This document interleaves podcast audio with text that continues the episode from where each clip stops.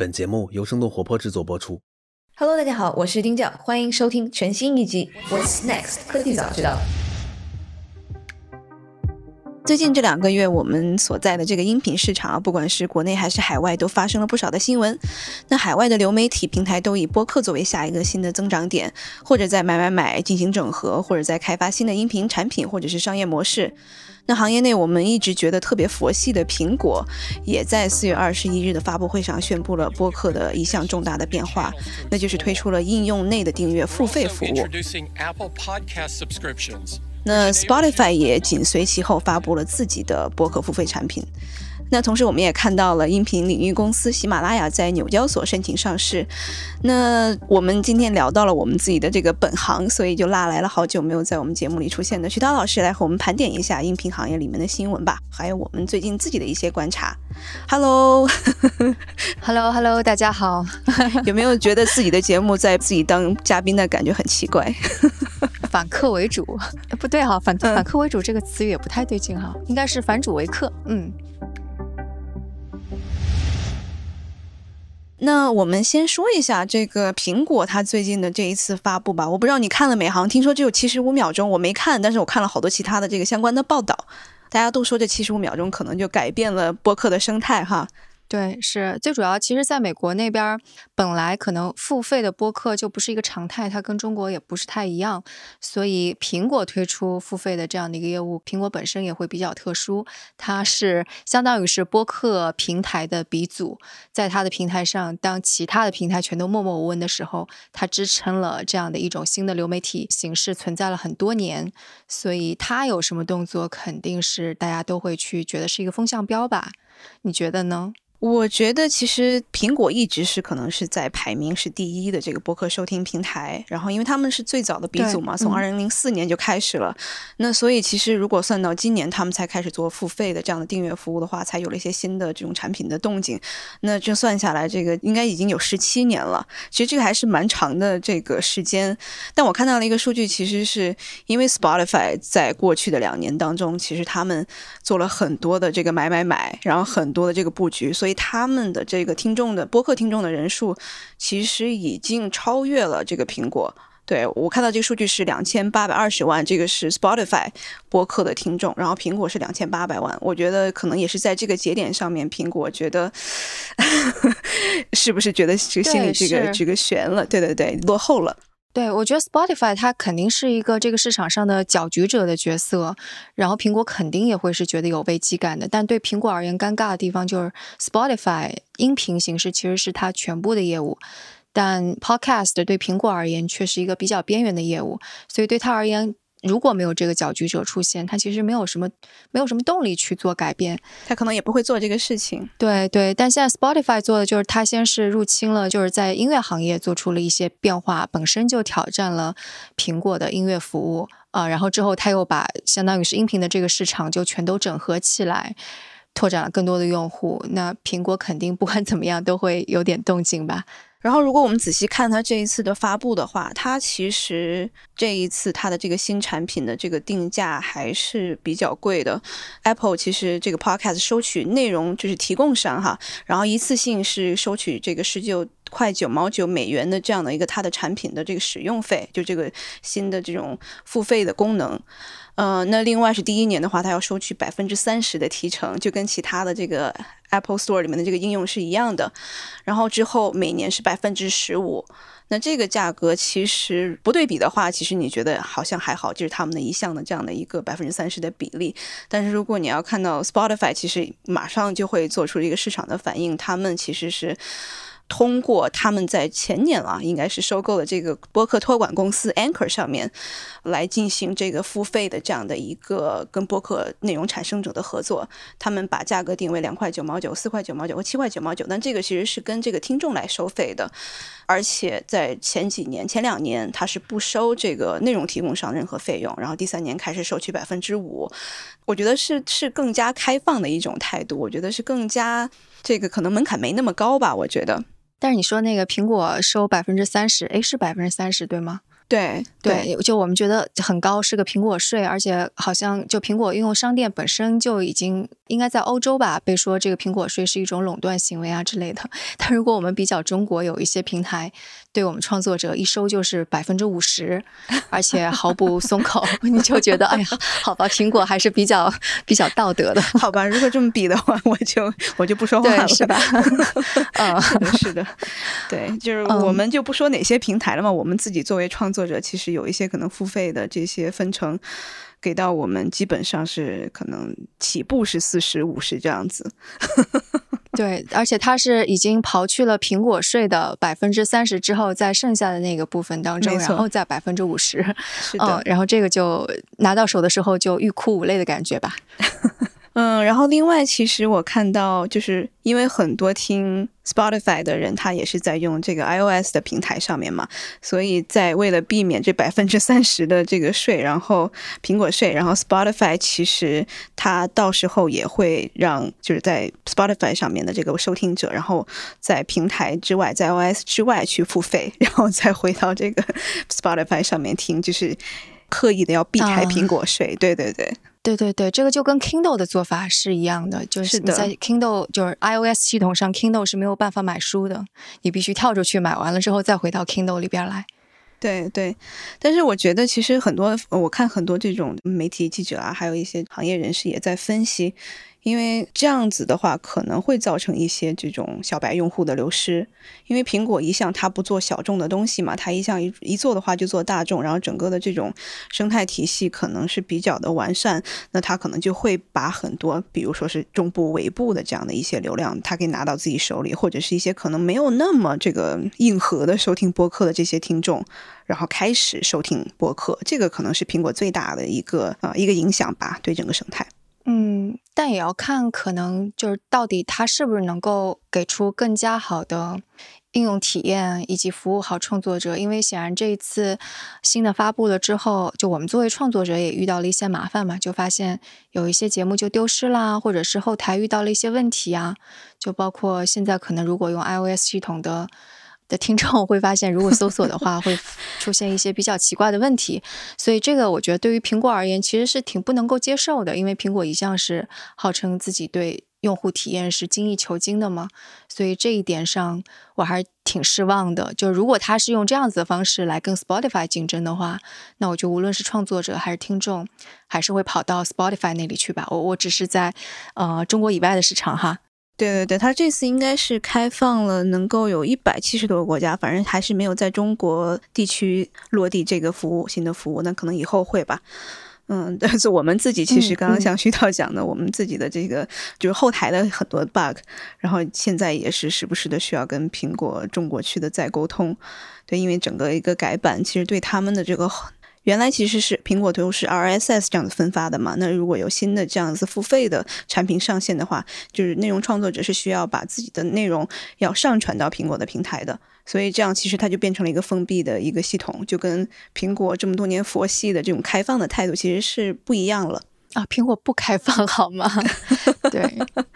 就是如果是在苹果 Podcast 领域，大家一直都觉得苹果很佛系，RSS 其实是一个开放的代名词。对对对，从这个角度上来说是的。嗯，但我觉得反而可能这次是 Spotify 它。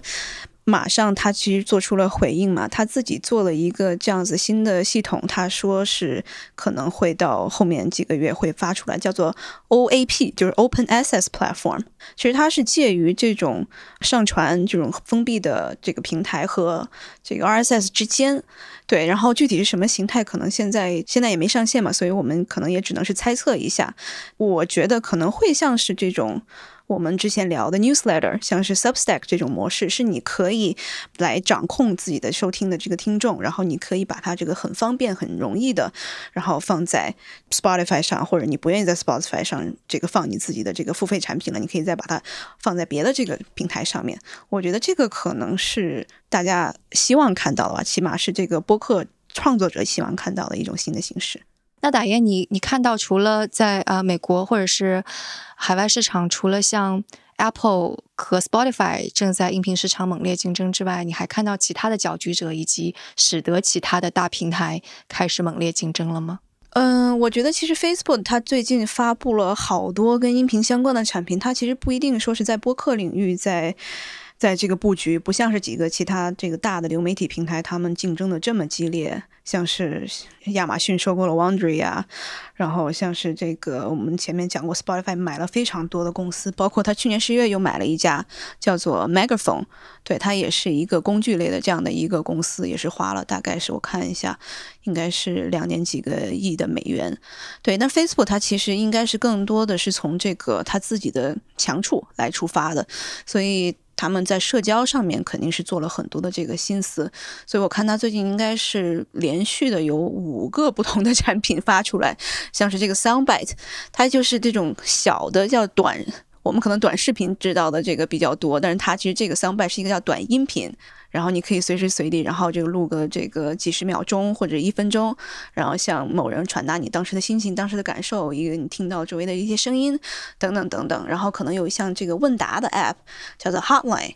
还有一些这个叫做一个叫做 Stage 的这个应用，是观众和演讲者互动的这样的一个产品。然后还有这个应答 App，然后叫做 Venue，还有一个是这种有点像 Zoom 这样的一个 App，叫做 Facebook Rooms。所以我觉得 Facebook 可能就是在不断的在尝试这种新的这种可能跟声音社交的这样的产品，因为 Clubhouse 前几个月的这个火爆。对，是我觉得就是这里的搅局者就 Clubhouse，就由他一时激起千层浪吧。然后随后动作的可能还有 Twitter。但是如果我们说到 Clubhouse，其实在应该是在二月份的时候，它达到了一个高潮。然后我看了很多数据，其实最近它的这个活跃量都是有一点下降的。很多人在说，是不是它其实是抓住了大家的这个。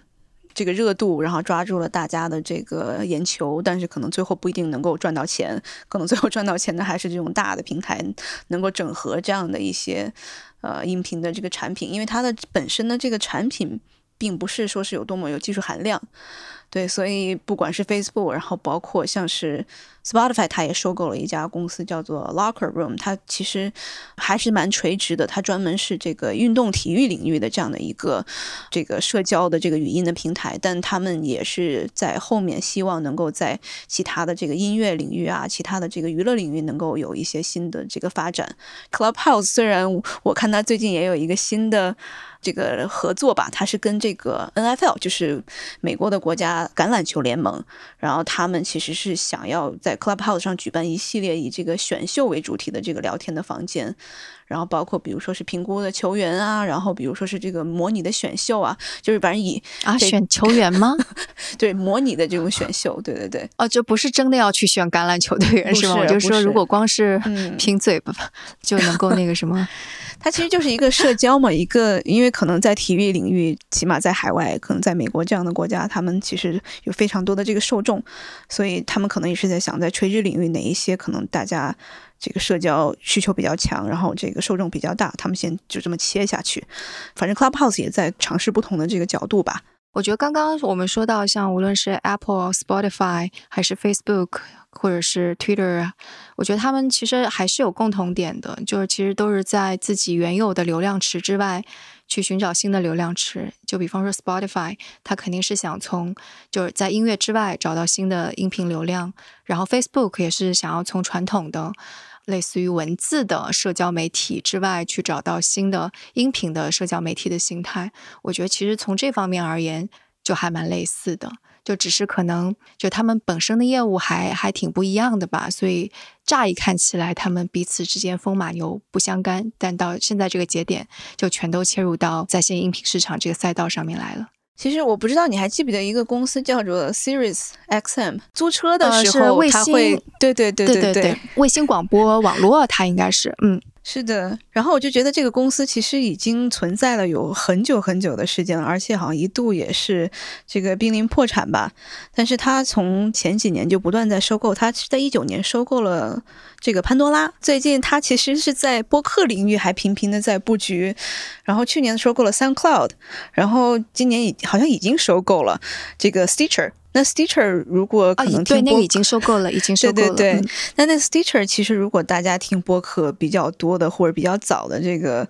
朋友们，他就可能会知道，其实 Stitcher 最早应该是零八零九年出现的这样的一个产品，当时是继 Apple Podcast 之后就是最大的这个市场份额的一个播客 App，它有点像是这个。这个播客界的潘多拉，就帮大家怎么样能够找到好的播客节目。对，当然现在其实 Spotify 它的这样的一个各种这样的大的动作，其实就把其他的所有，包括 Stitcher 这样子的竞争对手，就远远甩在了后面。对他后来还收购了那个 Ninety Nine Percent Invisible，就那个独立播客。对，所以这也是播客界一个挺大的事儿吧。所以就是我看到这些新闻的时候，我就觉得，哎呀天哪！就是在西方就能够进行播客赛道的并购的有钱的大玩家真的是太多了。就除了刚刚我们说的社交媒体呀、或者我们可以这么说，像像 Facebook、Twitter 是社交媒体，像 Amazon 它可以就相当于是中国的阿里巴巴，对不对？呃、f a c e b o o k 就相当于是中国的腾讯，呃，然后那个 Apple 就相当于中国的华为、小米，然后这些玩家都在争夺这一块的东西。然后这个呃 Sirius XM 它相当于什么呢？就相当于什么央广啊，或者是卫星广播电台之类的东西。他也在花钱，对他也在花钱去投入、去收购、并购、扶植这些播客的成长。然后还有那个 Vox Media，他也在收购一些播客公司。Vox Media 就是那个 The Verge 啊、SB Nation 啊，就这些的母公司。它原来是一个传统的文字媒体吧，它也在做。然后你再看像那个呃《New York Times》，就它的 The Daily 已经非常著名了。它在今年又花了很多钱，会去投入在播客当中，那就相当于是中国的什么财新或者第一财经周刊，或者是就这种老牌的传统文字媒体也在花钱进行投入。所以我在看这些所有这些在正在花钱的，我就觉得哇，真是太丰富多彩了！怎么这些都在不断的在这上面花花钱？就反观中国，可能就稍微有点单调跟无聊。在我们可能说国内这个市场之前，我先说一下这个美国它的一个播客听众的这个数据吧。就现在二零就是二零一九年的美国播客的听众其实是达到了八千八百万，然后其实这两年每年大概都会有在两千多万的这样的一个人数的这个增加吧。然后有有预计这个显示说是在二零二三年可能将会超过一点六亿，可能跟国内这个那就超过一半了，对吧？对对对对对，其实这样的一个增长，可能也能表明为什么这些大的这个机构和这个互联网公司都在布局这样的一个市场。关于这个数据，我稍微补充一点信息量，就是如果做一个比较的话，就是因为刚刚你说那个多少万，可能大家没有概念哈，但是相当于是二零一九年的时候，播客的每周都会收听播客的人口已经占到了美国总人口的将近四分之一，然后现在呢是增长到了将近三分之一，然后打印刚刚说的那个数据就是增长到了二分之一，所以这个就是的确是蛮可观的一个速度啦。对对，肯定是在就是在收听的人口的数据的增长上面，我们才会看到这么多的钱慢慢在往里面在涌入，然后再布局这样的一个市场。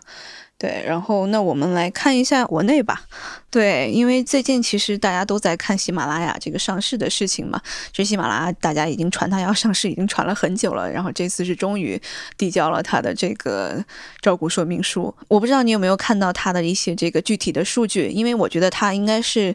基本上音频的这个行业里面应该是收听人最多的这样的一个平台了。对，它的平均月活是两点五亿，但是这个数据呢，就如果我们就我们也不知道是什么概念吧，但是如果跟 Spotify 去比较一下，Spotify 现在是三点五六亿，所以就还差了一个亿。然后包括 Spotify 它应该是那个上一个季度的数字吧，是同比增长了百分之二十四，但是可能喜马拉雅的月活的增长率就没有增长这么快吧。所以这是首先这是一个活跃度的这样的一个数据。另外一个我觉得还挺有趣的是，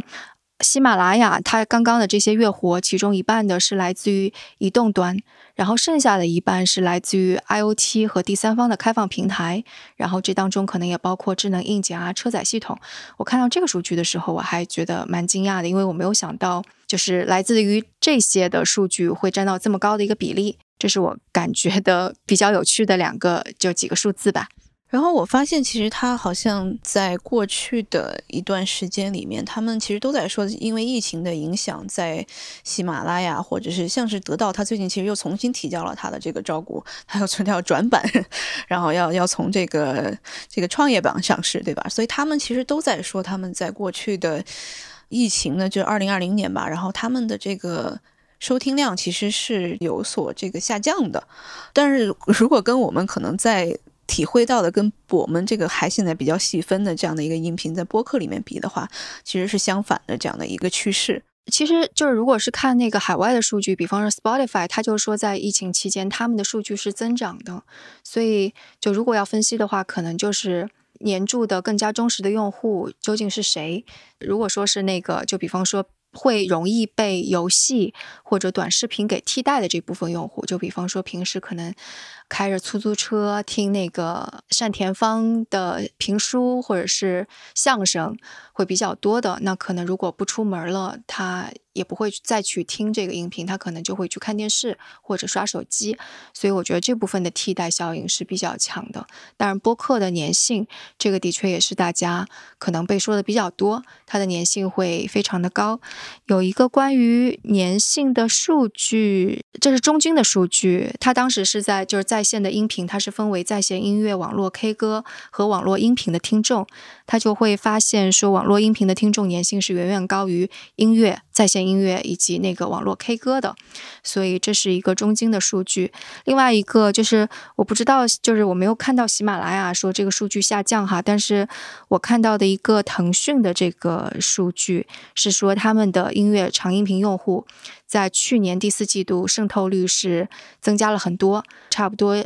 已经渗透率达到了百分之十四点八吧，差不多就这样算一下就是九千两百零六万人。这个也是挺可观的，所以感觉好像其实就跟我们的体感很像。的确，在过去一年，用户数是还是增长的挺快的。对，其实我在想，是不是可能音频的这个不同的形式，因为播客，我觉得它可能魅力是在这个主播，然后和大家的这样的一个连接感。那可能如果是在去年，大家可能都是在家里面，然后被隔离的这样的一个状态，可能大家就是这种。就是想追求这种亲密度的感觉可能会更强，对，因为我是呃喜马拉雅的数据我不太记得，然后我记得好像是这个得到他们其实是在去年疫情的时候，他们的这个不管是日活呀还是这个购买的这样的这个水平，其实都是下降了不少。对我觉得这个可能就是播客最大的不一样的地方吧，它这个陪伴性其实是这个可能其其他现在的几个可能头部的呃音频的企业是现在不能。就还没有 capture 到的，就没有抓到的这个点，就也可能是是不是现在就是数据也不是特别好统计。我看到另外一个数据是，其实去年的网络音频移动端的月活，应该是在今年哈，月活已经达到了一点五四亿人。然后这个数据还包括在线音乐平台，就比方说腾讯音乐啊，或者网易云音乐啊，就这些的呃音乐平台。可能是因为比较难统计吧，但是如果我们加上我们刚刚算的那个腾讯长音频用户的这个渗透率，就乘一乘，就刚刚说九千多万，那加一加，然后再加上比方说网易啊这些的，那月活用户其实奔着三亿去了。这个数据已经比我们之前想象的还是可观蛮多的，因为毕竟就如果是在前几年的话，整个在线音频的收听人数其实也是就过亿没多少，就这种的一个状况水平吧。我不知道是不是可能也是因为最近这个竞争的比较激烈，就国内的各大平台他们都在布局长音频，所以基本上所有的大的互联网的厂牌下面都会有一个这样的新的长音频的产品。对，所以其实，在从去年对 找到我们想要想要谈合作的也非常非常的多。对，嗯，对，我觉得可能就是跟美国有点相似的，就是各种各样的大的互联网公司肯定都是已经在入局这个赛道了。除了我们刚刚说的喜马拉雅，还有腾讯 TME，就腾讯 TME 旗下的几个 音频音频 App 吧，就不无论是酷啊还是 QQ 音乐，其实播客战略都是同时在推进的。然后还有网易。荔枝，还有新加入的是字节跳动、快手，还有百度。其实大的互联网公司全都已经入局了，阿里没有入局，就是跟 Amazon 可以去对照的 还没有入局。可能也是因为他他应该很快也会了吧，因为感觉他们的天猫精灵其实也有过来找合作啊之类的，对吧？是的，因为虾米去年不是关掉了之后，他们完全就转了好像 to B 方向了，所以基本上他们可能是在流媒体音乐这一块就没有什么可以支撑起这个长音频的这样的一个产品，所以他们可能现在还没有来一些做一些动作吧。对，当然像像是包括可能更小众一点的，包括 B 站、猫耳 FM，然后就是打细分市场的也有，所以其实还是百花齐放的 现在一个状态。对，就在看这些的时候，其实就也是跟那个美国市场做了一个比较吧。就是刚刚我们也说了，在美国市场上哪些公司大公司在彼此竞争，那可能互联网公司或者是社交媒体的这些大公司已经加入竞争了，但像苹果这样的公司，硬件公司。那对照中国就是小米、华为，那这部分就还没有加入到这个战局当中来。然后，如果我们再说像刚刚你说的那个 Sirius XM 更老牌一些的媒体，那老牌一些的媒体感觉现在有一些是在试水，但是更加。投入更多精力的再来加入进来的，其实并没有很多。这也可能是因为中国的传统媒体实在是没有钱的原因吧。就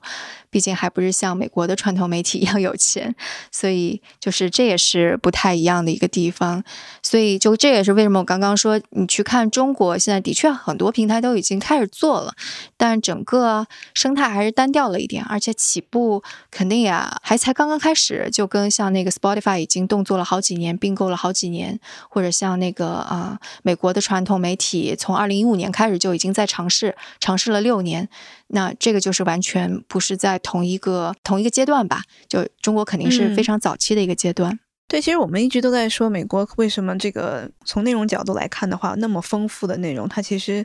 好像到现在为止大概能够有两百多万吧，这样不同的这个播客的这样的一个 title。对我们可能就不能论及吧，可能有的已经停更了。对，但是这个国内如果 我们说中文的这样的播客的话，我们其实真的是这个屈指可数。虽然今年从年初开始，然后有了一些的。这个小的爆发，对，就更多的人来参与里面，然后来做做自己的播客，然后像是一些大的平台，然后包括一些新进的这样的平台，小宇宙也是让播客它有新的这样的一个产品，让播客更加容易制作。就你可能拿着手机你讲一讲，然后他就帮你把一些什么降噪啊什么都处理好了。我觉得这个门槛是慢慢降低了，但是好像对我我们自己来看的话，其实还是品类上面会单调了不少。对吧？我们今天还看了一个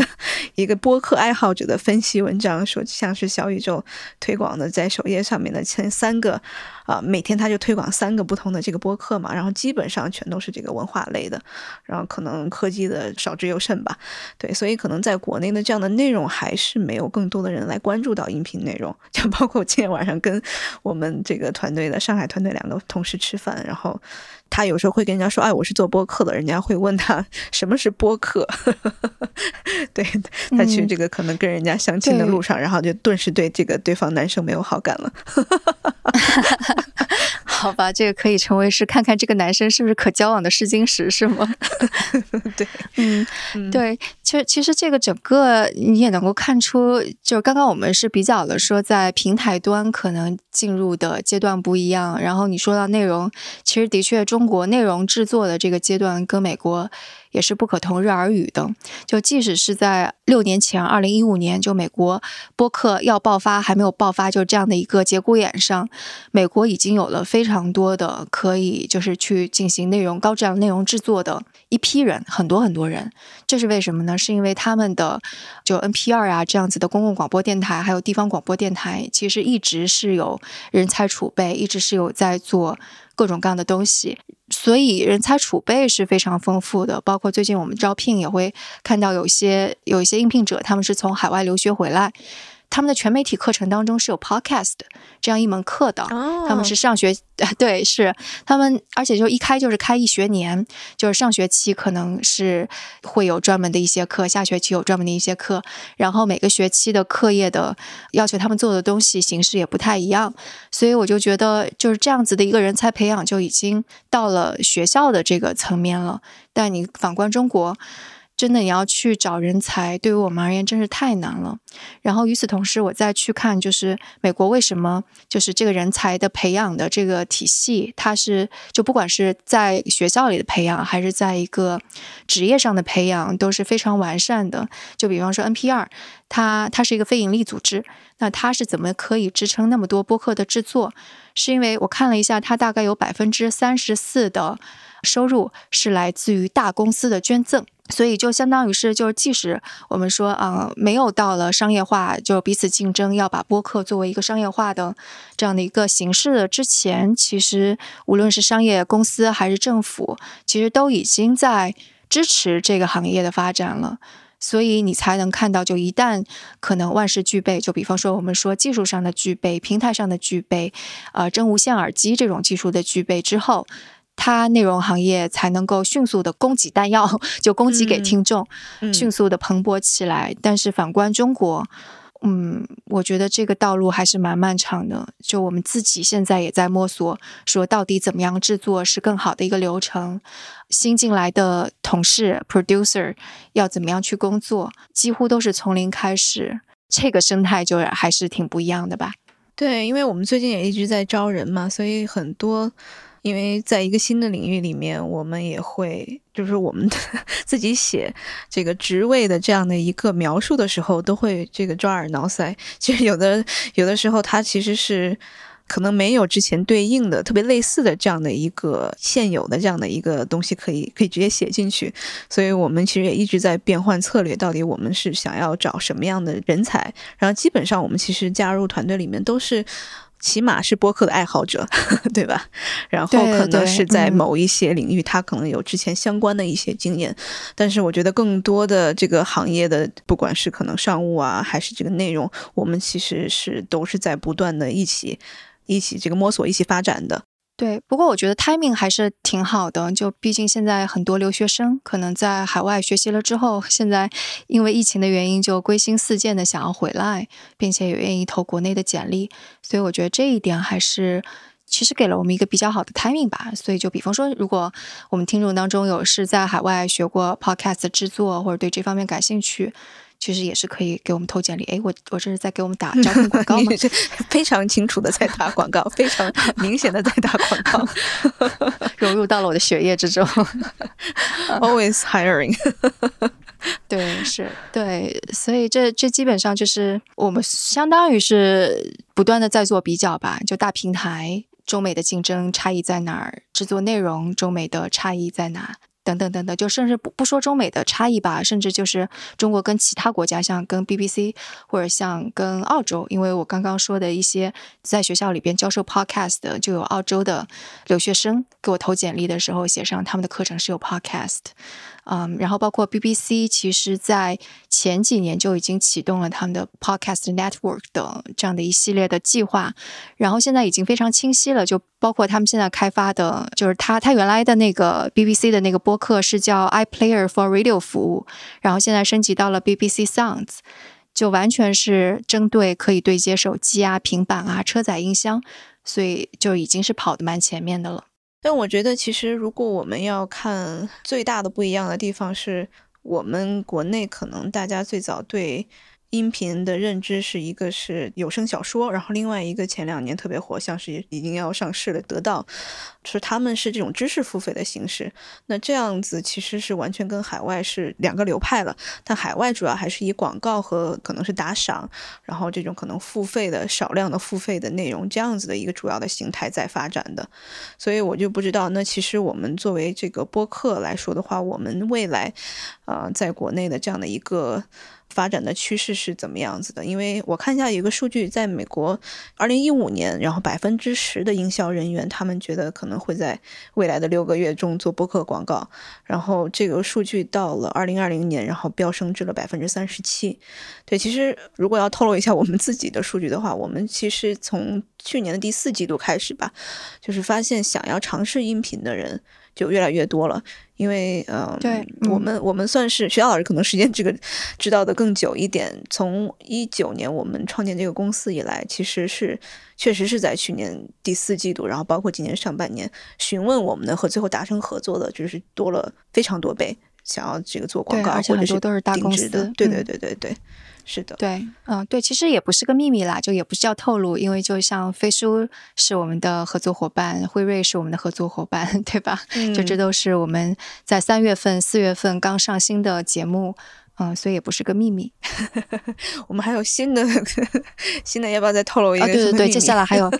呃，那就留个悬念吧，出来了大家就自然知道了行，还蛮大的一个品牌，对是的，很多很多人很喜欢的一个品牌。对，所以其实是在国内这一块儿，其实才刚刚的起来，而且啊、如果对比的话，美国这块儿这个广告的收入其实是大头。就广告的这块大头，我也想增加一个信息，就是在看那个 New York Times 的那个营收的时候，他会说它的数字广告在所有营收当中占比是增加了很多的，因为它的那个 subscription 就是那个他们订阅的这个份额其实在下降。然后为什么会增加？其中有一部分是非常大助力的，其实就是播客广告这一部分。然后另外一个小的信息是说，那个 Netflix，Netflix 本来就是一个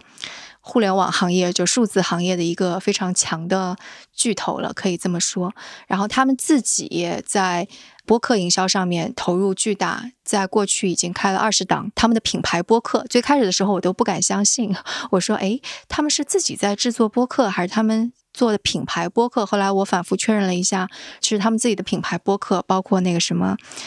Netflix is a daily joke，就这样子的播客，所以他们已经感觉好像他们的这种播客营销策略是正常的，所以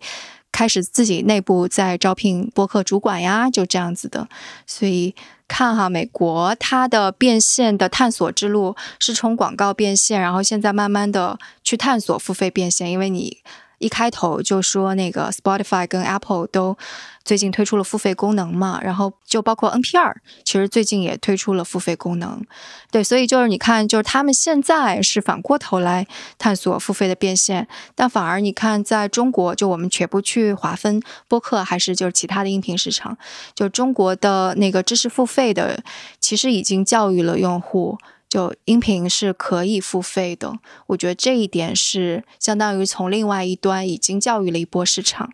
路径还蛮不一样的。但其实我们如果看的话，也不是说是所有播客它都适合付费的，所以可能后面我们也会看到更多的这个不同的这种形式吧。嗯、很多的人像我刚刚讲的，会参照 newsletter 或其他的这种内容的领域的这样的一种这个付费模式。那可能最后大家还是会偏向，那如果好的内容或者这种精华的内容，还是希望能够直接的从这个最终的受众，就叫什么 direct to consumer，然后手里面，然后获取这个可能赚钱，并不是想可能通过广告主。对我觉得这一个其实是在整个 creator economy 就这个创作者经济里面，大家可能是，我觉得它像是一个思潮吧，可能大家都是在往这个方向在考虑，但是最后可能根据不同的节目，然后不同的这个产品的调性，可能大家后面这个选的方向路径也都不太一样。但我觉得整体来说，对播客都是一个好的这个市场的一个繁荣的表现吧。而且关于那个付费变现，这个我们说是付费，但是可能它当中也有各种细微的不一样。就比方说是那个整个专辑都是需要你购买了之后才可见的，这是一种付费，这明显就是得到模式嘛。然后还有一种是你不付费你就得听有广告的，就喜马拉雅那种，但你付费你成为它的会员，你就可以不用听广告，所以这是另外一种形式。所以现在 Spotify 还有 NPR 其实就这两种都在尝试。但明显他们就是晚了我们一步了，已经晚了中国一步。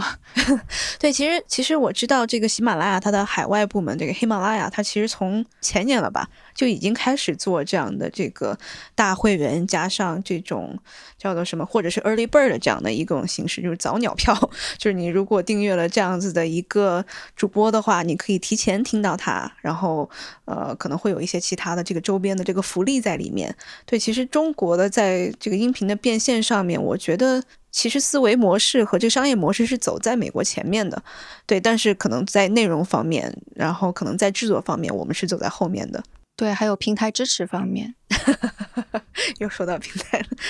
对，然后我又看到有有两个海外的公司，一个叫做 Supporting Cast 和一个叫做 Glow，它有点像是 Substack 这样子的。然后它其实就是为了这个创作者提供这个收入方案的公司。对它可能我不想做平台这个太大，然后可能很多人认为平台就是邪恶的，所以他们可能就是提供这个一个工具，然后一个这样子的这个方案。然后给到更多的创作者、播客创作者来应用，对不对？我觉得，嗯，有可能这样也是一个未来的一个方向，对。但我还是觉得，可能这个是少数高端玩家，然后 这个更多的玩家看了吗？对我大概看了一下，Supporting Cast 和 Glow 这两个工具型的公司，他们其实蛮类似这个打赏平台 Patreon，但是可能它的功能上面就会对播客更加的友好。就比如说是这个内容创作者可以在这两个平台上面设置这个，像我们刚刚前面讲的大。平台它已经有的现在这样的一些功能，像是设置免广告的内容、付费单集、纯打赏等等等等。然后，因为它底层是用的支付公司 Stripe 这样的方案，所以不管是苹果支付啊，或者是谷歌钱包，都可以直接付款，然后产生对应的 RSS 这样的链接，然后方便这个听众或者是打赏的人把这个 RSS 导入自己喜欢的播放器里面。其实对播放器是没有任何的要求的，而且对这个听众是比较友好的。然后，另外是他们也可能整合了其他的一些工具，是方便这个主播，呃，来做这个自己的粉丝管理的，比如像是 newsletter，然后，比如像是这种网上教学平台，然后比如说是周边的这样的供应的平台。然后在价钱方面呢，Glow 是三美分加上百分之两点九一个月，然后 Supporting Cast，然后它最低的一档是十五英镑一年，所以这样的一个价格，其实我觉得还是蛮友好的，对于一些小的主播来说。是，然后我觉得就是，其实可能我们说到现在没有说到一个未来可能增长会比较多的地方，就是也从 Spotify 的动向当中可以看出吧，就是它最近其实也发布了自己的一个智能硬件。对，Spotify 是四月十四日发布了一个车载音频收听设备，叫做 Car Thing。感觉是会觉得未来是在智能硬件端吧，这个判断其实我们之前也做出过，包括我们也觉得可能真无线耳机逐渐的普及也会带来更多的收听场景，更多的那个收听时长，包括那个真无线耳机，我看到的数据是在二零二零年其实出货已经是到了二点三三亿，同比增长了百分之八十一点六，就这个数据也是就增长还是蛮快的，所以这个可能面向未来的话。还是挺让人乐观的，因为这就相当于是凭空增加了大家可以收听的一些场景吧。对，然后在国内的，不管是可能新的这种电动车呀，然后现在这种可能新的车里面的这种智能车载的这个系统，然后也会给我们带来一波新的流量。所以你看，那个就应该是有一些报告会显示，其实喜马拉雅在过去。蛮猛烈的去扩展跟这些硬件设备厂商的合作吧，跟车厂就那个单子列列出来，还是对对对，还是挺长的，远远高于它的其他的竞争对手。但如果要说到可能硬件的话，那就是另外一个市场了。我觉得可能未来其实有很多酒店已经有装这样子的智能音响设备了。那我觉得现在可能在家庭里面，然后很多家庭已经有了，呃，而且现在这样的应用场景其实是越来越丰富，这个收听的环境，我觉得是是已经有了的。对，那可能下一步可能就是在内容端，我们自己就要发力了。我觉得像是喜马拉雅的这个上市，然后包括可能得到上市，我觉得会让音频行业的这个资本可能会慢慢的意识到，好，那我们现在可能有了这样的平台，然后我们有了可能一些这种硬件的这样的一个。一个基础在了，那下一步我们是什么？所以包括可能像是大的站头，有的 也在跟我们聊，然后可能像有一些这个财务投资的这个基金公司，像是今天你刚刚跟才跟我说，还接到了一个陌生的电话，其实只是他们的可能团队的成员有在听我们的节目。对我觉得可能下一步对我们来说的话，呃，也是一个好的这个时机来对内容方面的一个发展吧。我我觉得，如果需要去比较那个，就是中国跟呃国外市场，我觉得共性是还蛮明显的放在那里的。就是为什么这些大的平台全都不约而同在这个时间点上去争夺这个赛道，就是看到了用户人数增加，然后并且压住了说未来车联网跟智能硬件设备会来营造出更多的应用场景，使得流量会就新造出来一波流量，然后。他们为了彼此之间的竞争，是一定要压住这个赛道，就抓住这个新的流量增长点的。所以我觉得这背后的逻辑是非常一致的。嗯，所以就如果说我们认可这背后的逻辑的话，那我感觉它肯定是会持续下去的。我觉得这个音频肯定是这种媒介形式，它它已经存在很久了，然后而且我觉得它也不会消失。但我觉得从不同的这样的一个平台的和技术的变迁的角度，可能时不时的会有一个小的爆发。那我们可能现在正在处于这样的一个时间节点。嗯，对对对。然后我们自己的体感也觉得广告商现在是 非常热衷的，所以如果有资本的注入，然后有广告商的热情，然后我们内容创作者也。就也丰富起来了，那我觉得这个生态其实，嗯，成熟起来是指日可待的事儿吧。是的，是的。我们今天也聊了蛮多了，不管是海外还是这个国内，从不同的不管是订阅付费的模式啊，还是广告啊，还是可能打赏啊，我觉得我们也大概给大家都盘点了一圈了。对，然后我们也非常的、非常的直接、厚颜无耻的要招聘，然后 就要再拉广告主。所以我觉得今天也是完满的一期。对，如果大家想要跟我们讨论，也挺欢迎的哈。反正加入我们的群啊，或者给我们留言啊，各大平台下边。对，欢迎大家来一起跟我们讨论。不管你是可能是内容创作者呀，还是只是听众，或者是资本方，或者是广告主，然后想要知道这个怎么样能够通过播客，然后来进行产品的宣传或者服务的宣传，我觉得都可以来找我们。那感谢徐涛老师来这个做客我们的节目，也不能说做客，来串个台。好的，多谢导演，感谢大家。好的，拜拜。这期 What's Next 科技早知道就到这里了。听完之后，如果你有任何的想法，欢迎在评论区里面给我们留言，我们每一条都会认真的看。如果你喜欢我们的节目，请记得给我们五星或者好评，分享给更多的朋友，也会对我们非常有帮助。你也可以单独写邮件给我，邮箱地址是听 t i n g at 声点 f m，我都会一一回复。那同时，公众号和微博也可以搜索“生动活泼”，声是声音的声，节目相关的更多信息会在公众号里出现，微博和公众号都会有不定期的福利给到大家。如果你想要跟我们更加紧密的讨论和分享，或者想要认识和你一样有求知欲的新朋友，可以加入我们的微信群。进入听众群的方法是在公众号文章中扫码添加，或者是公众号后台回复“科技早知道”即可获取邀请码。期待你的加入，我们下期见。